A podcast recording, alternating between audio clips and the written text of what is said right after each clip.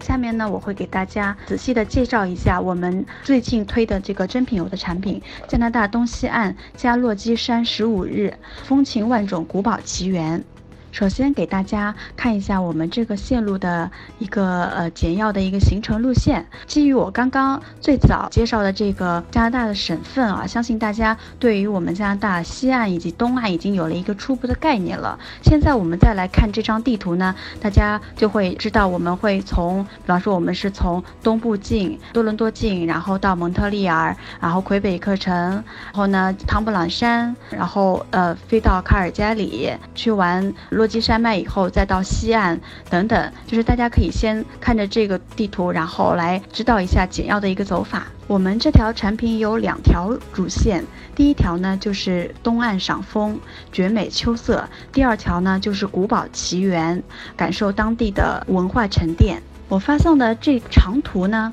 它是把加东最著名的赏枫圣地我给拼接了起来，给大家有一个直观的感受。分别给大家介绍一下，最上面呢是枫叶大道，从尼亚加拉大瀑布沿着圣劳伦斯河一直至魁北克城，全长约八百公里。金秋时节呢，枫林尽染，山川绵延起伏，基本上你每一次转弯都会是有一个惊喜。往下呢，我们是汤布朗山度假村，它又被称为翠湖。山庄，它也是魁省一个非常著名的一个赏枫圣地，漫山遍野，层林尽染，犹如遗落在人间的火红天堂。再往下呢是圣安妮峡谷，它被称为魁北克的风景之最，就连加拿大的总督府都是渥太华著名的赏枫圣地。花园内呢，各国元老植树留恋的有一风一绝。这些赏枫圣地呢，基本上从九月下旬一直到十月中旬都是可以去看到的。但是每一年根据气候的问题呢，可能会前后有一些挪。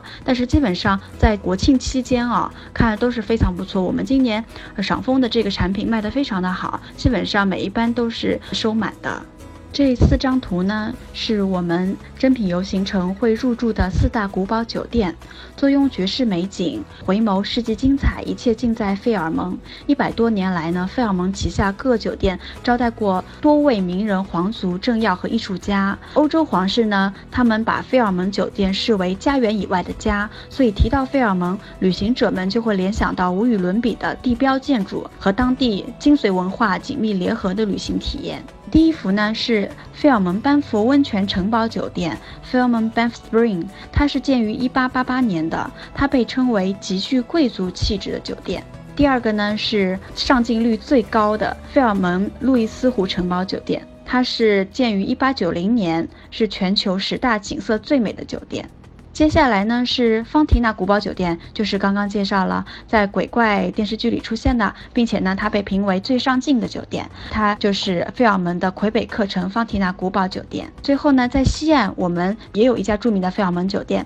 它被称为最有女王范儿的酒店，它是帝后饭店。呃，传说之前英国女王是在这里下榻过的。然后我想跟大家介绍一下，就是我们这条真品油产品，它有哪些特色的体验是市场上别的产品所没有的呢？首先第一点呢，我们是把行程优化了，住宿升级了，给大家更深度的体验。我们在维多利亚。呃，尼亚加拉大瀑布、路易斯湖以及魁北克城都各安排住宿一晚，而市场上其他的行程这几个地方都是当天往返的，比较劳累。我们这样安排是为了让大家放缓节奏，充分去感受当地的特色。啊，你可以在维多利亚内港悠闲漫步，可以去欣赏尼亚加拉大瀑布它夜晚灯光秀，以及在路易斯湖城堡酒店喝一杯下午茶，看着窗外的风景。魁北克城呢，可以在小香普兰街漫步，看到。这个直升飞机呢，大家应该觉得非常的震撼，因为我们这套产品呢，它确实是会给大家安排直升飞机的一个搭乘体验。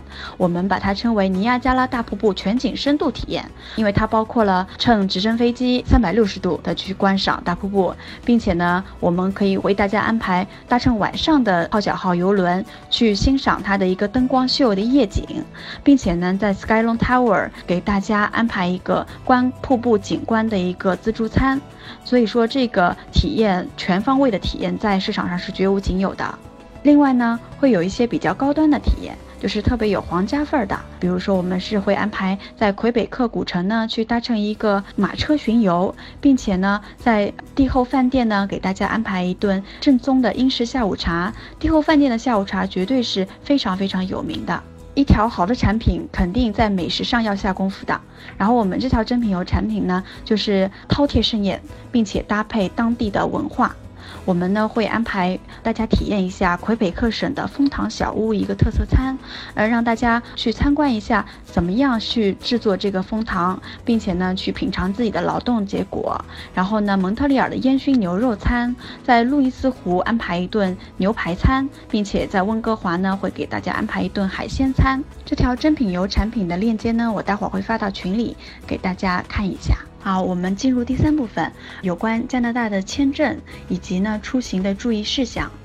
我们加拿大签证呢，它的签证类型最常涉及到的呢就是团队签证，然后呢个人旅游签证以及探亲签证。这三个签证呢，虽然它的类型不同，它的费用也有所区别，然后呢它的申请材料也会根据不同的签证类型有所区别，但是它的签证有效期呢都是多次往返的，它的有效期是到您的。护照的有效期为止，比方说，呃，最长十年嘛，因为你的签证，比方说你你护照还有十年到十年到期，那你的签证签发出来，一般情况下就是到你的护照签发期为止。基本上呢，它的那个受理时间呢，团队签证是受理基本上在两到三周这样，可能你在淡季的时候呢，它可能一到两周就可以出签了。然后个签呢会比团签的时间延长一周左右，基本上在一个月之内应该是可以出签，如果没有特殊的情。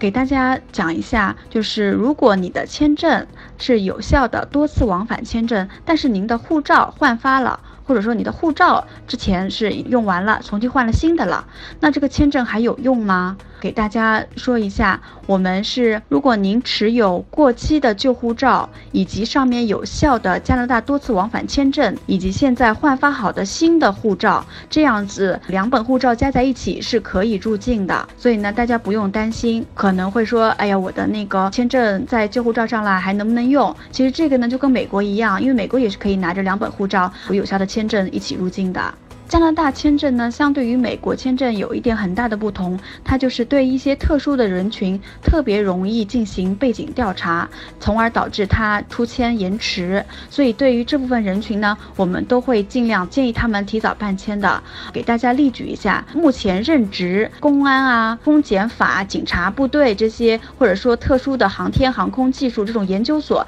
军事类的这种行政单位的人，他比较容易调查，并且你可能。退休前你在这样的单位工作过，或者你是哪个国企或者央企的党啊、党委啊这种方面的干部，就算你退休了，然后你再去申请加拿大签证的时候，还是可能会被调查的。还有您之前如果参过军，也是有这样的风险。我们最近碰到这样被调查的情况还是很多的，所以基于这样的情况的话，大家可以去衡量一下，如果有这方面的背景，请大家一定要尽早办签，特别是个签的，如果您是。要自由行，一定建议您在做完签证、拿到签证以后再去付机票的一个款以及订酒店，不要造成损失。因为最长我们碰到过，可能他延期调查会超过一到两个月的时间，这样子如果您机票已经订完的话，就会造成很大的损失了。具体的签证材料呢，我在这里就不一一列了。大家可以呢到我们携程任何一个加拿大的产品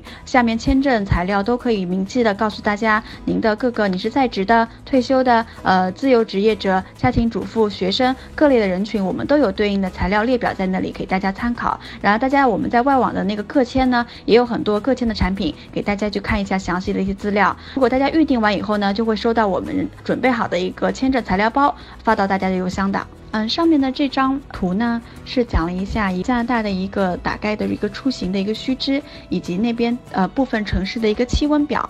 然后我准备了一个，就是我们呃专门为客人做的加拿大的一个出行的一个 PDF 一个指南。然后我待会儿也会发在群里给到大家看一下。大家都非常关心自驾的问题啊，呃，因为我们整个美洲就是美国跟加拿大，它的自驾呢，其实法律法规啊、注意事项都是差不多的。然后呢，我也准备了一份美加的一个自驾注意事项，因为是 PDF 的，没有法在这个直播里直接发给大家，我也是待会儿发在群里给到大家。然后呢，下面这张信号图呢，也给大家可以参考一下。如果您要去加拿大自驾的话，可以去了解一下当地的一些交通的一个信号。今天我要介绍的内容就到这这里。了，然后我还给大家准备了一个小礼物，就是我们呢，如果大家有从温哥华机场回中国的话呢，在那边的免税店，我也给大家准备了一张优惠券，是满三百加币减十五加币的优惠券。我这个 PDF 呢也会发到群里给大家分享，如果大家自己去或者有朋友去的话，都是可以用这张优惠券的。谢谢大家。